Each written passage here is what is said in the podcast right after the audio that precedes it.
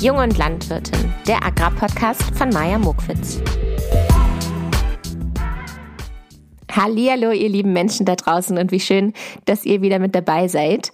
Ich bin ein bisschen aufgeregt, denn in der heutigen Folge wird es keinen Gast geben und ich stehe mal wieder alleine auf der kleinen ähm, anonymen Podcast-Bühne. Ich habe nämlich ein bisschen Kritik bekommen von meiner Frau Mama, die meint, es ist immer so schade, dass wenn ich einen Gast habe, dass meine eigene Sprechzeit immer so gering ist. Und es ist natürlich klar, dass das von einer Mami kommt. Aber ich habe direkt so getan, als würde es mehreren Leuten da draußen so gehen. Und deswegen habe ich mir gedacht, komm, dann mache ich mal wieder eine eigene Folge. Ja, ich habe mir überlegt, ich stelle mich einfach nochmal ausführlichst vor und nehme dafür Interviewfragen, die ich von einem Magazin gestellt bekommen habe. Ich war äh, zu Gast in einem ähm, Magazin aus Bayern und die haben mir, glaube ich, so ungefähr 15 Interviewfragen gestellt. Und die werde ich heute mal hier beantworten. Ich hoffe, dass die eine oder andere interessante Antwort vielleicht dabei ist. Und ich wollte das auch zum Anlass nehmen, um mich noch mal ein bisschen besser vorzustellen, weil hier einige neue Hörer dabei sind und Hörerinnen. Deswegen, genau, erklärt das noch mal ganz gut, wer hier so mit euch spricht und wie es dazu gekommen ist, was mir wichtig ist und, und, und. Ja, ich denke, wir knattern einfach mal, geil, wo kommt denn das Wort knattern jetzt her? Wir knattern einfach mal in die erste Frage ähm, die folgende war. Wie bist du auf die Idee gekommen, einen Podcast zu machen?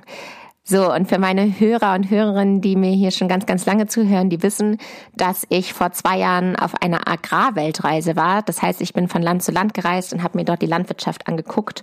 Und mir war von Anfang an klar, dass ich das öffentlich machen möchte, dass ich öffentlich über die Landwirtschaft sprechen möchte und Einblicke geben möchte und vor allem auch die Menschen äh, zeigen möchte, die in der Landwirtschaft arbeiten. Und ich finde einfach, dass ein Podcast der ehrlichste Weg dafür ist oder der authentischste Weg ist, äh, Menschen damit einzubeziehen und mitzunehmen, was man gerade alles erlebt.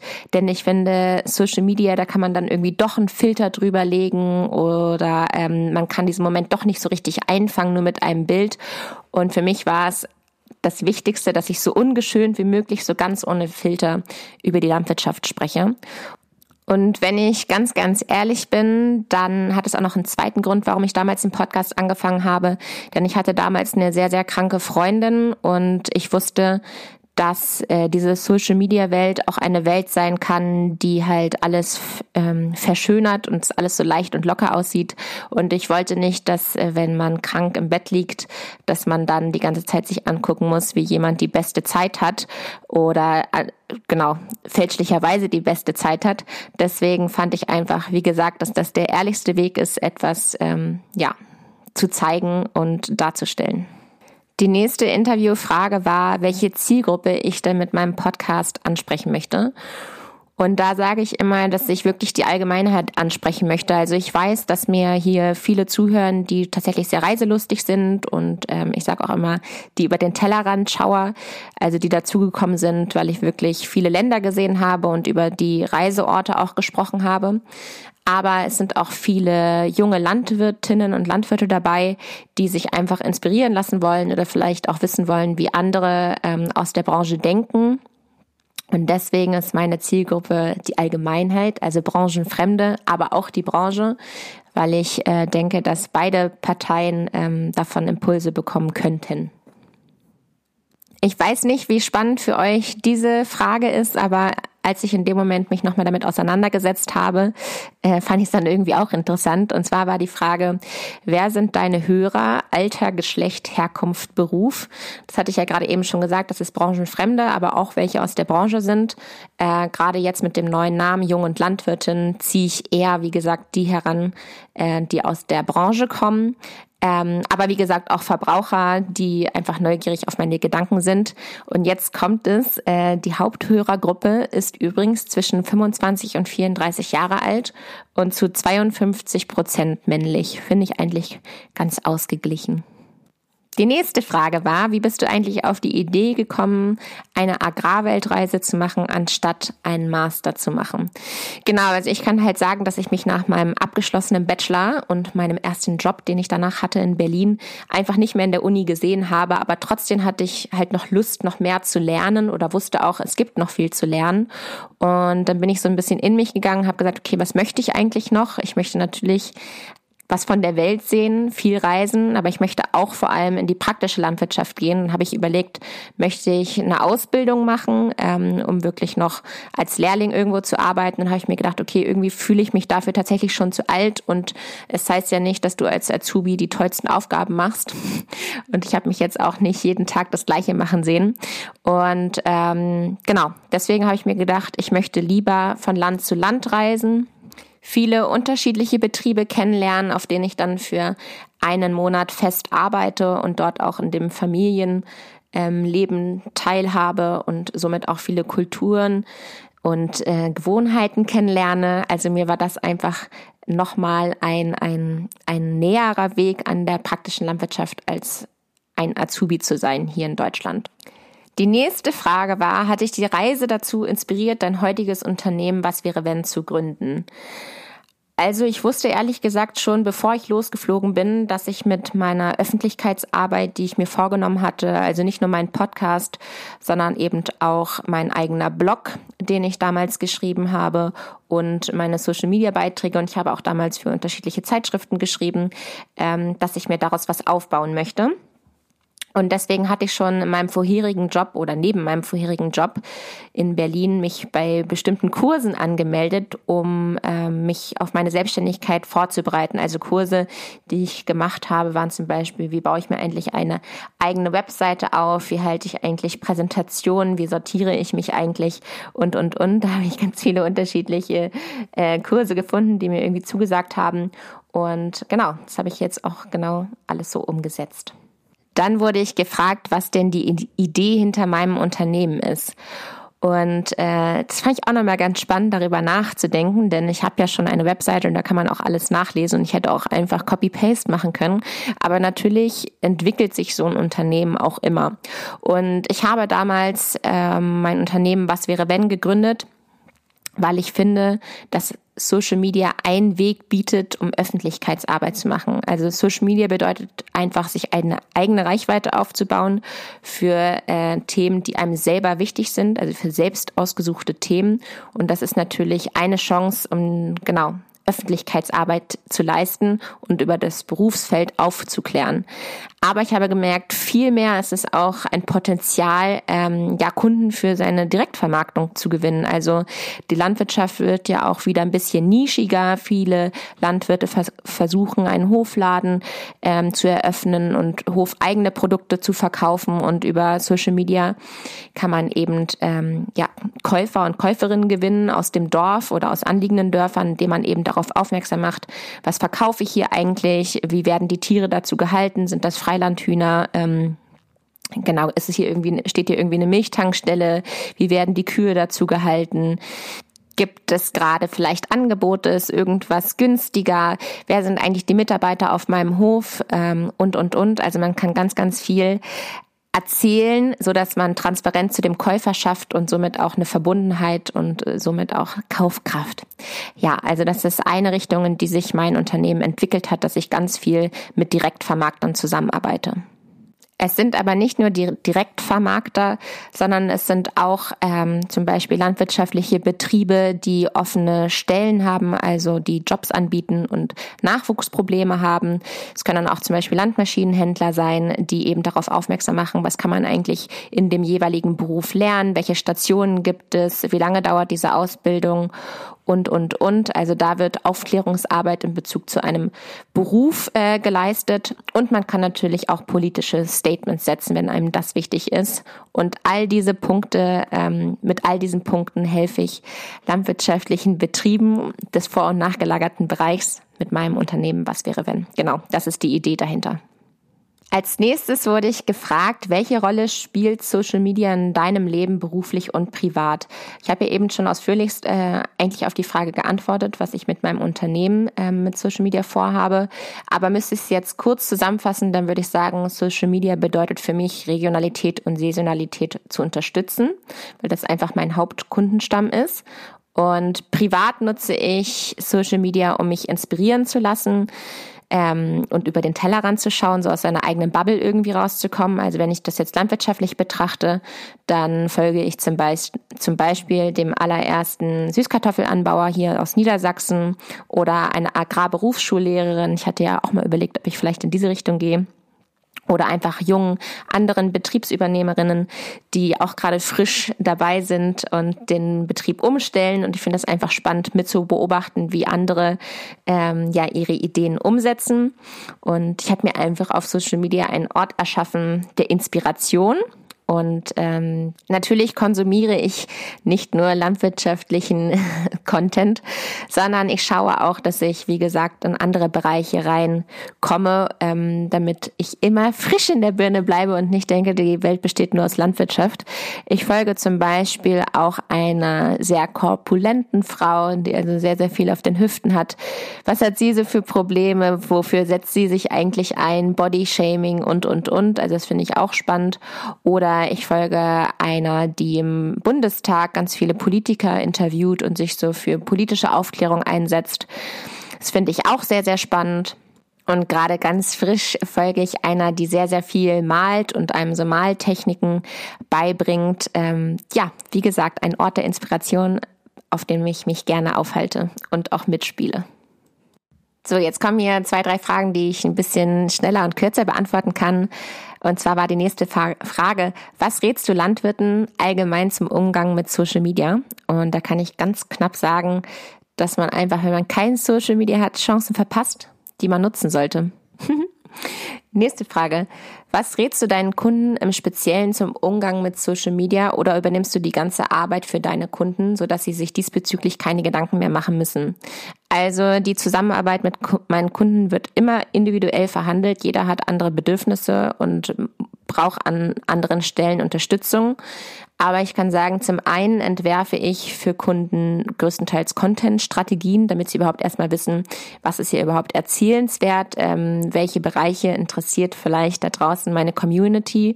Ähm, genau, ich schubse sozusagen äh, den Kunden in die richtige Richtung und lasse sie dann aber alleine laufen. Ne? Die haben dann eine Strategie und ähm, ich entwickle den einen Content. Die machen das dann aber danach alleine. Oder es gibt auch Kunden, die das rundum sorglos Paket bei mir buchen. Das heißt, ich übernehme wirklich komplett deren Social Media Auftritt von deren Unternehmen und äh, mache dann auch die Komplettbetreuung. Also auch die Nachrichten, die da reinkommen, beantworte ich. Die Kommentare, die dort reintrudeln, die werden von mir beantwortet und, und, und. Also das ist wirklich das rundum sorglos Paket und dann haben die damit eigentlich nichts mehr im Hut. Ähm, besprechen nur mit mir, ob, ob, ob denen die Monatsplanung so ungefähr passt. Nächste Frage, auf die ich glaube ich sehr, sehr ernst antworte, aber steht mir auch manchmal ganz gut. Und zwar wurde ich gefragt, hm, wo ist sie die Frage? Was sind für dich aktuell die wichtigsten Themen der Agrarbranche? Und da habe ich gesagt, na ja, die, der Agrarsektor hängt so gut wie keine andere Branche von der Politik ab. Also ist ganz, ganz stark abhängig von der politischen Entscheidung. Und deswegen ist es für uns gerade super relevant, wie Deutschland wählt. Was bewegt die junge Generation Betriebsleiterinnen und Hofnachfolgerinnen? Also, ich finde, da kann ich natürlich nicht für eine gesamte Generation sprechen. Ich kann da nur für mich sprechen. Und mir ist eben wichtig, dass ich mich mit anderen über meine Vorstellungen und Ideen überhaupt austauschen kann. Also ich finde, es gibt nichts Schlimmeres, als wenn man sich so seine Gegenüber anguckt und sich so denkt, okay, ich stehe hier irgendwie gerade alleine mit meiner Idee oder mit meiner Vorstellung von der Zukunft und es gibt einem immer so ein mulmiges Gefühl, als wäre nichts möglich und als wäre nichts wandelbar und deswegen ist es mir ganz, ganz wichtig, dass ähm, ja ich unter Gleichgesinnten bin und nicht das Gefühl habe, alleine zu sein. Ich finde nämlich, wenn man das Gefühl hat, man ist nicht alleine, dann wird man auch gleichzeitig mutiger. Und äh, jeder weiß, dass Landwirtschaft sehr, sehr traditionell ist. Also dieser Satz, das wurde ja schon immer so gemacht und das soll auch so bleiben. Ich glaube, den hat, hat jeder schon mal gehört. Also jetzt, ich spreche jetzt hier von den Landwirtskindern. Und deswegen, ähm, genau, habe ich immer das Gefühl, dass der die neue Generation eben nicht nur ein bestehendes Unternehmen übernimmt, also einen bestehenden Betrieb mit einem bestehenden System, sondern eben auch die Tradition und die Familiengeschichte und die Sitten und Gewohnheiten und da irgendwie was zu verändern und mal anders zu machen, das bedarf eben sehr, sehr viel Mut Und ähm, deswegen finde ich es schön, wenn man unter seinesgleichen ist und äh, das Gefühl hat, man darf hier neu denken und man darf auch Sachen anders machen. Dann bekam ich folgende Frage. Welche Rolle spielen innovative, alternative, progressive Betriebsmodelle? Welche Rolle spielen eher klassische Betriebsmodelle? Also ich denke, dass jedes Modell seine Berechtigung hat und gerade in dem Nebeneinander existieren macht es die Landwirtschaft für mich eben auch so vielfältig. Und ich versuche ja auch immer möglichst äh, vielfältig hier meine Gäste einzuladen, damit man wirklich für jeden ähm, Betriebszweig ein Gefühl bekommt, welche Herausforderungen es da eben gibt oder ähm, genau, was da gerade alles so ansteht. Und ich finde deshalb, dass es viel, viel wichtiger ist, ähm, welcher Mensch auf diesem Betrieb arbeitet. Ja, also ähm, ich kenne junge Landwirte, die heute einen Schweinemastbetrieb übernehmen. Das ist natürlich ein bestehendes System. Das muss noch 20 Jahre abgezahlt werden. Da kann man jetzt nicht von heute auf morgen sehr, sehr viel ändern. Aber für mich zählt, ob dieser Mensch, der dort arbeitet, die Motivation hat, immer mitzugehen mit der Zeit und Sachen verändern zu wollen oder wenigstens die Möglichkeiten wahrzunehmen, was man denn verändern kann. Deswegen würde ich immer sagen, viel wichtiger als das Betriebsmodell ist die Einstellung von der Betriebsleiterin oder dem Betriebsleiter. Denn nur mit diesem einen Mindset von ihm äh, oder ihr kann sich das Unternehmen weiterentwickeln. Next question. Die nächste Frage war, du hast eine Episode über die Rolle der Frau in der Landwirtschaft gemacht. Wie schätzt du die Situation ein? Sind wir gut dabei oder gibt es noch einiges zu tun? Huh, fand ich schwierig, diese Frage, weil ich nicht ganz äh, recht verstanden habe, worauf man da hinaus will. Ich kann immer nur sagen, ich fühle mich immer ernst genommen in der Branche, egal ob ich äh, das einzige Mädchen in der Berufsschulklasse war oder eben in der Uni ähm, fast in der Überzahl mit den Frauen gewesen bin. Ich wurde immer ernst genommen und ich glaube, das ist das Wichtigste. Und genau, es hat nie eine Rolle gespielt, ob ich Mann oder Frau bin. Folgende Frage fand ich auch sehr, sehr interessant. Und zwar wurde ich gefragt, was sagst du zu Sätzen wie diesen? Uns Landwirten wird die Schuld für alles Leid der Welt in die Schuhe geschoben. Also ich kann sagen, dass ich wirklich immer wieder erlebe, dass es oftmals nur ein Gefühl von uns Landwirtinnen ist und dass Branchenfremde mir, ich denke jetzt gerade ein Gespräch, was ich letzte Woche im Café hatte, immer wieder erzählen, dass sie von all diesem Druck und der Kritik gar nicht wirklich was mitkriegen. Und das zeigt mir einfach, dass wir wirklich in unserer eigenen Blase leben und viele noch nicht mal wissen, von welcher Schuld hier die Rede ist, die wir uns immer ähm, ja, auf den Rücken legen oder die auf unseren Schultern lastet. Also kann ich den Satz korrigieren und sagen, die Welt schiebt uns nicht die Schuld zu, vielleicht aber die Politik. Und das reicht ja auch schon. So, da sind wir auch schon bei der vorletzten Frage. Und die vorletzte Frage war, wie wünschst du dir die Zukunft der Landwirtschaft? Was glaubst du sind realistische Aussichten? Da weiß man immer gar nicht, wo man so richtig anfangen soll, oder?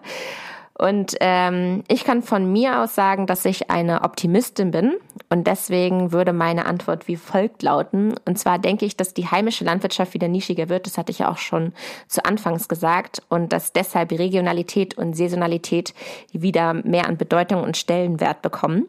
Und deswegen hoffe ich, dass eben sowas wie Quinoa, Kichererbsen, Lupinen, Soja, Süßkartoffeln und Co nicht nur wie aktuell eben Versuche bleiben, sondern dass diese Feldfrüchte die Versuchszeit auch überstehen und somit zu unseren allgemeinen Feldkulturen sich etablieren. Genau, also ich hoffe, dass die Landwirtschaft wieder nischiger wird und dass man davon auch leben kann. Das ist meine Antwort. Die letzte Frage fand ich auch sehr putzig. Denn äh, die war, welchen ultimativen Tipp hast du für Landwirte? Und dann dachte ich, naja, Tipps habe ich viele. Äh, ich weiß jetzt nicht, in welche Richtung es gehen soll. Aber ähm, ich glaube, das macht jetzt auch die ganze Folge so ein bisschen rund. Ähm, es mag vielleicht ein bisschen kitschig klingen, aber mein Rat ist immer oder mein Tipp ist immer, hört niemals auf, neugierig zu sein. Denn äh, nur weil man einmal studiert hat vor 20 Jahren oder ich jetzt ja auch schon vor sechs Jahren, das äh, heißt ja nicht, dass man alles weiß und ausgelernt hat, sondern man sollte immer weiterlernen wollen. Ja, ihr Lieben, und das war's auch schon wieder mit dem kleinen Interview mit mir selber. Ich hoffe, dass da irgendwas Interessantes dabei war und ich freue mich immer riesig, wenn ich Nachrichten von euch bekomme. Und mir hat neulich jemand geschrieben, äh, der meinte, wann kommt denn mal wieder eine Folge von dir? Ich kann immer nicht einschlafen, weil ich höre dich zum Einschlafen. Und ich bin auch so eine Podcast-Hörerin. Ich höre auch immer gerne Podcasts zum Einschlafen. Ähm, deswegen kann ich das komplett nachvollziehen. Aber ich finde es immer so lustig, wenn man äh, hier denkt, man, man, man gibt Informationen und dann schlafen alle Leute dabei ein. und ich wollte nur sagen, falls es mal länger dauert mit einer Folge, dann äh, schreibt mir gerne. Ich kann euch auch so eine kleine gute Nacht-Nachricht säuseln. Genau. Ich hoffe, ihr habt alle noch eine schöne Woche. Jetzt ist bald wieder Wochenende. Genießt das und vielen Dank fürs Zuhören. Diese Folge widme ich wie immer meiner Sina und allen Podcast-Hörer und Hörerinnen, die hierzu immer gerne einschlafen. Ich wünsche euch eine gute Nacht. Bis zum nächsten Mal. Tschüss.